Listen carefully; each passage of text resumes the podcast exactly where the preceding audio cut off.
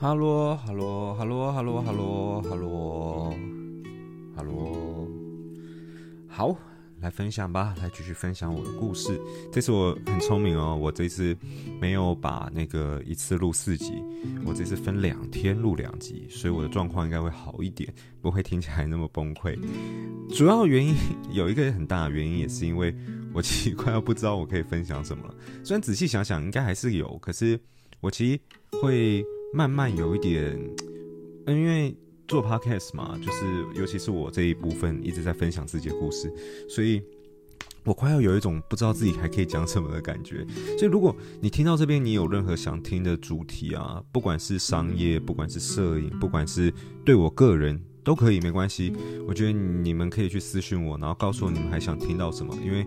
有时候也想做一下意见调查嘛，也想收集，也想了解你们还想听什么，对啊，所以有任何想法的话，都可以欢迎让我知道。那今天我想跟大家分享的是我创业期间遇到的一些鸟事。有些东西不能说是鸟事啦，因为有些东西确实是我自己犯错。比方是今天的这个故事分享，今天这次事情确实是我自己犯错，没有错。那呃，可是对我们不管今天是谁对谁错，我们统称都是鸟事，好不好？对于对于啊创办人，呃，对于开公司的人来讲，一定都是一些压力嘛。那因为我觉得可以分享鸟事可能蛮多的，所以我就我就我就分段讲，我就我就我就一段一段就是不同的篇。那今天我想要介绍是便衣刑警篇。嗯、如果你之前有看过我其中呃我忘呃是叫什么啊？我大学成立第一间公司的故事吗？对的这一篇的话，你应该会有一点印象。我曾经有讲到。呃，类似的话题，可是我应该只是简单带过。然后那个时候我有说，如果未来有机会的话，我应该会再跟你们详细的分享。那好，那个未来现在就来了，OK。然后对，那我觉得我觉得那篇不错。如果你还没有去听过那一篇的话，我蛮建议你可以去听的。那是我大学成立第一间公司的时候啊、的故事。然后我为什么开始做这件事情，然后中间大概是什么样子的一个过程，然后最后是什么样子结束的。我觉得算是蛮有趣的。我不会说那篇的门槛很高，或是我我发现啊蛮特别的是。嗯、如果你没有听过的话，我在这边破一个梗。当时有一个很好笑，就是我的公司名称叫做香蕉王国。你现在听了以后，你更好奇哦。你现在一定想说什么东西？为什么他要把名字取名为香蕉王国？我跟你讲，香蕉王国底下有超多支线，有什么香蕉男爵、香蕉宝宝、香蕉工匠、香蕉什么奶奶什么的。哦天啊，我到底在讲什么？反正呢，当时创业的时候，其实就只是一个很懵懂的一个感觉，就是真的就是。随便玩，但当时的感觉真的是没有为了赚钱而做这件事情，或是没有真的想要达到什么目标而做这件事情。毕竟学生的本分还是读书嘛，所以当时的感觉更多就是玩玩，好玩就好。对，所以那一篇我觉得还不错的原因，是因为它真的蛮有趣的，而且到后来以后，我发现我收到不少私讯，告诉我他们觉得那篇他们很喜欢，对他们来讲。是有帮助的。那个时候我就有点吓到，想说，诶，那篇反而是呃商学知识分享最少的，然后反而是最胡乱瞎搞的。竟然对蛮多人都有帮助跟感触。后来我问了几个朋友以后，我才发现，就有给我意见反馈的人，我才发现原来说这一篇的内容，可能因为它更贴近于，呃，我不能说一般人，就是更贴近于没有创业经验的人嘛，所以会让。听的人感觉哦，原来创业可能也没有想象中的这么难。原来我可以用这么简单的方式就跨出第一步，那他们是不是也可以？所以我觉得可能那一篇的，呃，给想要创业的人来讲，他的代入感可能更强，所以大家相对就还蛮喜欢的。加上那篇又很好笑、很白痴，所以所以大家对那篇反应普遍评价是还不错的。所以我就安利到这边。如果你还没有听的话，你可以。先按暂停，先按暂停，先回去把那篇听完，先去下载，然后呢，我们再回来听这篇，好不好？那我就准备进入我们今天的这个，这个在开水，你知道的。开始之前我们都要做什么？喝水。准备啊，去去拿水，去拿水，去喝，去喝，一起喝，一起喝。嗯，我一直觉得。多喝水的味道没有很好，觉得它味道怪怪的。哎，嗯，录音录音录到一半，听到我妈好像回来的声音，所以如果我等下中途有什么暂停的话，然后再回来的话，可能连接没有那么顺畅的话，你你现在已经知道未来会发生什么事情了。我现在录音时间是下午四点十分，四点十分，对，今天没有进公司。好的，那我们就来分享一下创业期间遇到鸟事吧，变音刑警篇。那这这个故事哦，发生在我成立香蕉男爵的时候。呃，讲详细一点好了，其实我已经有点忘记当时我录香蕉王国的那个第一次经验的时候，我到底有讲多细。那我一开始成立香蕉男爵，它主要是做这个重型机车买卖嘛，重不是重型机车，重型机车相关用品的买卖，机车用品相关，比方防摔衣、防摔鞋、防摔裤嘛。然后呢，那个时候其实还有很多支线，比方什么香蕉宝宝啊，那个时候好像是啊，对，香蕉宝宝就是香蕉宝宝，它是卖娃娃的。反正那个时候我就搞了一大堆有的没的。然后当时出事的就是香蕉宝宝，它的它我这边就是，反正我也不怕你们知道嘛，每个人都有黑历史。那个时候其实就是我们卖的娃娃就是盗版的。对，讲穿了，其实就就就就就是这样子。那这边我还是要跟大家讲，就是呃，做错这种事情是肯定不能做的。我现在也绝对没有在做这种事情。那真的是大学的时候，十几年前，真的是很没有那种没有那种概念，然后跟就觉得好玩，所以做做做了这样不好的示范。但我在这边，你听到我 podcast 的现在，就是我我是绝对。不希望你们去做这种事情的，因为后来我发生的一些事情，我觉得这可能可以当做一种警惕或是一种警示文的感觉，就是让你知道做这件事情你的代价有多大，然后你绝对不会想要再去做第二次这种事情。当然，我到现在就是绝对不会去碰这种，呃，这这这类型的事情，因为真的太太太麻烦了，而且我觉得根本上这件事情是不好的啦，所以我绝对不鼓励你们去做这种事情。好，那。该打预防针的地方打完了，那我们就继续。那那个时候呢，成立了香蕉宝宝嘛。那我们主要就是卖一大堆有的没的娃娃。那 有一款娃娃又最热门。那我我不知道，它现在可能已经没有那么红了啦。然后我也不知道我的 TA 的年龄层到底是多广。所以如果你跟我一样，大概是在三十岁左右，正负五岁之内的话，这个东西对你来讲应该还是蛮强烈有感的。但我不确定大于五岁以后你听下来感觉是怎么样。那那个时候有一款娃娃很红，叫做拉拉熊，啦啦熊，跟着我复诵一遍，啦啦熊，就是拉拉熊。对，然后呢？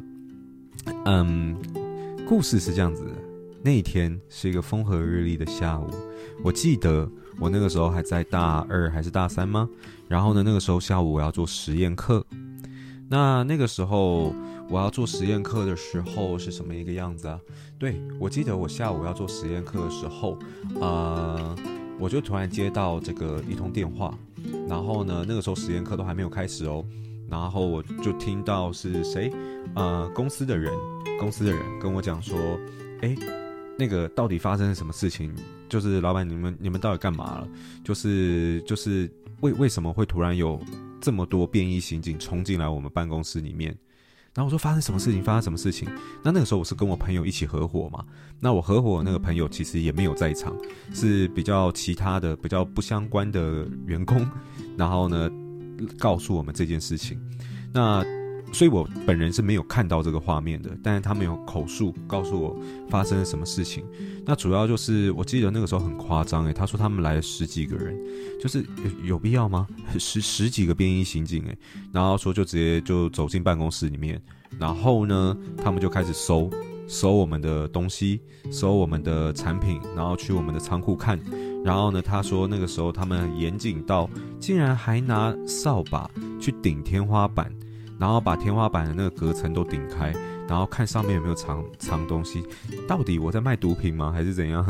反正据他们的描述，当时是很危险的一个状况，就是呃大家都不知道发生什么事情，然后大家都很错愕，然后。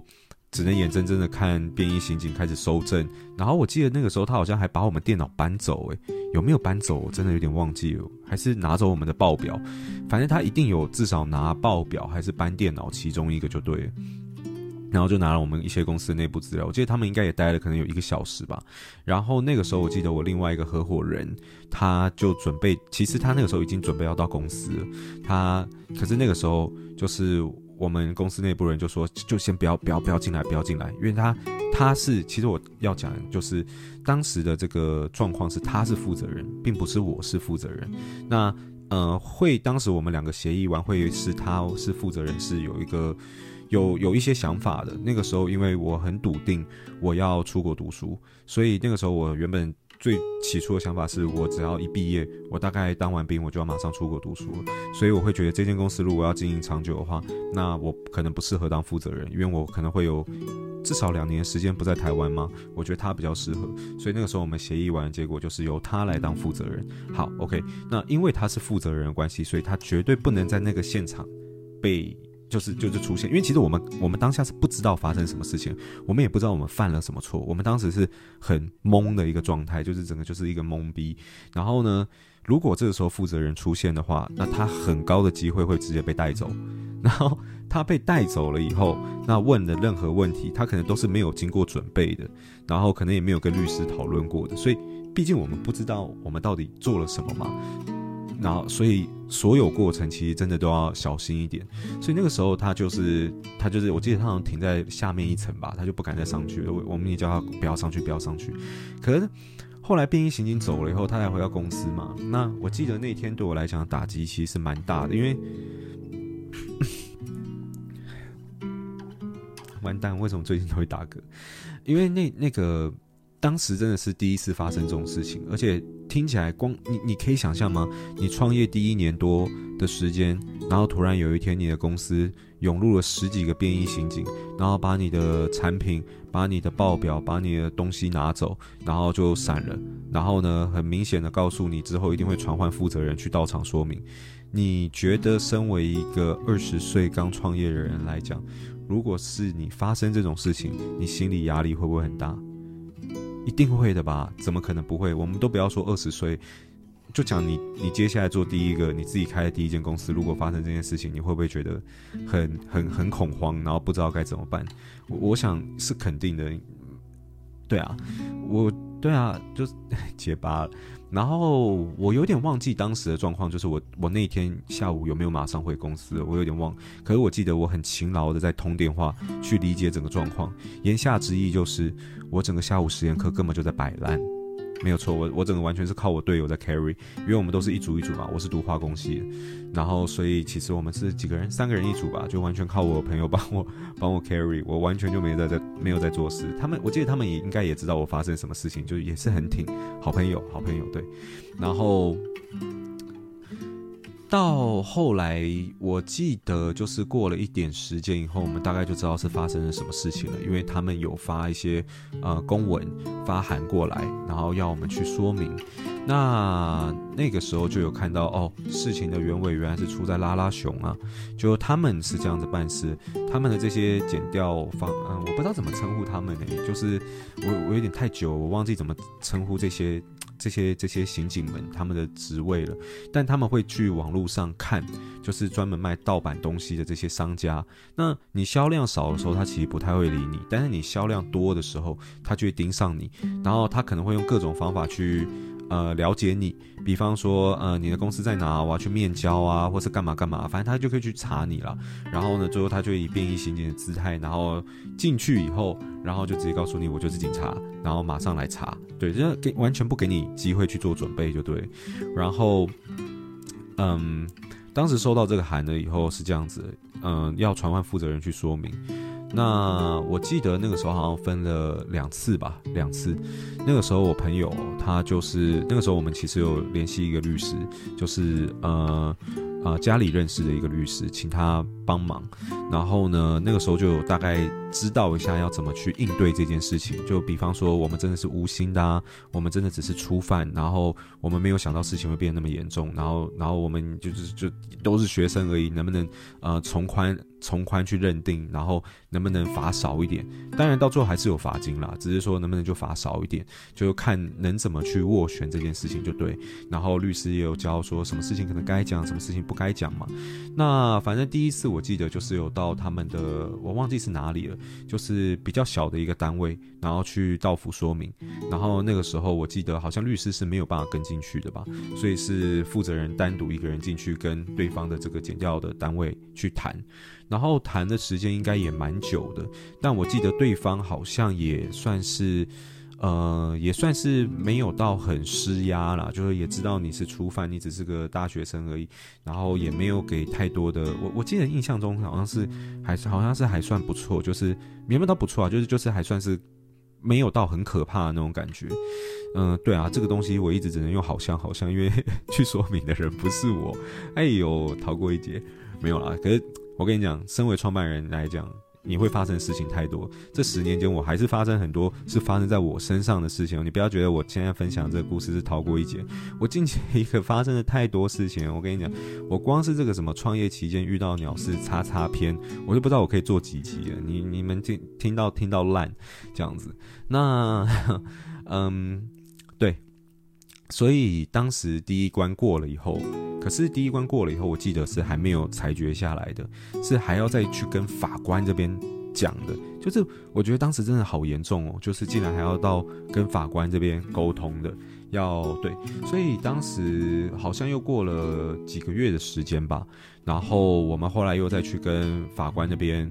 呃，后来法官那边就是要出庭了，对，就是要出庭。那那个那个情况下，就是可以请律师。那我觉得运气算是比较好，是那个法官，呃，刚好是我们请来的律师的学弟。哦，听到这里就觉得，哎，嗯，等等，嗯，我妈要下来吗？好像有，算了，继续录，继续录，不停的，不停的，很实劲，对不对？我完全等一下也不剪，直接让你们参与这个过程。所以说，嗯，刚好因为法官是这个律师的学弟，哇，那那个那个那个就是，嗯啊，虽然我觉得在公开场合这样讲好像不是很好，就是不想让你们有一种好像什么像官商勾结或者什么什么，可是，嗯，对，你也懂的嘛，见面总是有三分情，对不对？嗯，这是很。很很能理解的一件事情，所以当下其实就是有一点像是呃同学会的感觉吗？但是没有那么夸张了，当然还是有它严肃的地方。然后可是就是感觉整体的过程就会相对的比较好，毕竟可能是认识的，然后有交情的，所以到最后我记得就是也并没有呃留下案底，然后呢也是从宽认列。然后最后就是做一个简单的罚款这样子，呃，实际的罚款金额我有点忘记是多少，但印象中对当时的我们来说，肯定不是一个太小的数字啦。对，所以可是也不至于说没有办法存活下去，对。然后后来就就就罚款，然后缴钱就了事。所以那一次讲穿了，其实给我跟我当时合伙的一个朋友，其实我我觉得这是一件好事。至少发生在我身上，我认为是一件好事，因为这让我提早很多去理解创业这件事情有哪些事情该碰，哪些事情不该碰。我觉得对我来讲绝对是一个提升。虽然在那个当下，其实精神压力真的很大，所以。我印象很深刻，是那个时候，因为这件事情太过于庞大了，所以我们把整个香蕉王国底下系统的很多支线都收掉。我们把什么工匠啊、奶奶啊、宝宝啊什么，我其实我我记得有香蕉奶奶，可是我真的不记得香蕉奶奶卖什么。我记得香蕉工匠是卖那个鞋子，奶奶是不是卖包包啊？我有点忘记，反正。我们那个时候就是因为真的担心到了，所以我们把很多支线全部都收掉，只留下最原本、最原本的香蕉男爵卖这个啊、呃、机车用品的，甚至后来我们直接改名叫 SC Moto，SC Moto，对，SC Moto，我们后来直接改名，就决定重新出发，这样我们。当时其实做这种组织化架构以后，也有一个缺点，就是我我觉得我上一篇应该有讲过，就是过于分散的去管理以后，反而会觉得每一个地方都没有办法做得很好。这跟我现在在创立不同的公司，很多间公司的概念其实是不一样的哦。可是当时的那个状况，后来我们反正我们就觉得说，算了，我们就集中精神，好好做一间。就好了，然后卖机车用品就好了，对，所以后来就把它改名叫 SC Moto。所以当时这件事情其实对我们来讲是有非常大的打击，跟呃，我们也反省跟思考了很久的。对，所以后来 SC Moto 大概又做了一年，其实我后来就当兵嘛，然后我就把我股份退掉，然后我就离开了，就是跟大家熟知的故事其实差不多。然后我那个合伙人到现在还是有继续用 SC Moto 这个名字继续去做一些啊机车用品的买卖，但不管是我还是他，其实我们都。不会再走那个险棋了，因为完全没有必要。就是拉拉熊，拉拉熊的抱枕，拉拉熊的一个，我记得好像是一个靠腰垫吧，就是跟我小牛一样，就是靠在靠在我腰后面，像那个布丁狗那一样，就是一个靠腰的一个拉拉熊，真的很靠腰哎。然后 双关，然后对，就发生了这一切。所以我觉得。总结一下，跟大家分享一下，我认为这是一个蛮有趣的故事，就是第一次我遇到便衣刑警，然后。然后它的原委是什么？然后跟我是怎么看待这件事情，跟这件事情给我的启发。然后我希望正在听的你啊，我相信很多人应该对创业都有抱持着很多的想法，然后可能也想去做这些事情，但绝对是建议不要去走犯法的事情，然后也要尊重著作权，因为这是非常非非常重要，这样你在经商的过程中才可以长久。然后，对啊，我觉得差不多，这个就是我今天想要分享的故事。那你如果觉得你当然你创业遇到什么鸟事，或是你还有什么更想问的问题，其实都可以来私信我，或者你想听到什么主题都可以。那如果你喜欢今天的，哎，我觉得收尾收的好突然哦。如果你喜欢今天这篇分享的话，希望你可以到我的 podcast，然后给我一个五星评价，然后甚至留一点言，让我知道你你喜欢这个 podcast 的原因是什么。那。我觉得差不多，今天这就是今天的内容。那我准备要再去录下一篇了。下一篇是我从事摄影的故事。诶，对耶，我明明都已经知道我下一篇主题了，但我很少在我 podcast 里面预告下一集的主题是什么。就像啊、看动漫或者看卡通或什么，他不是都很喜欢，或是不用说卡通了，反正追剧都一样，都很喜欢。先铺一点铺一点层嘛，然后让你很期待下一集的内容。对，我不知道你会不会期待下一集。我想要去聊我从事摄影的一个故事，我为什么开始做这件事情，然后我现在是怎么看待摄影这件事情的。对啊，那就这样子喽，我们下一期见，拜拜。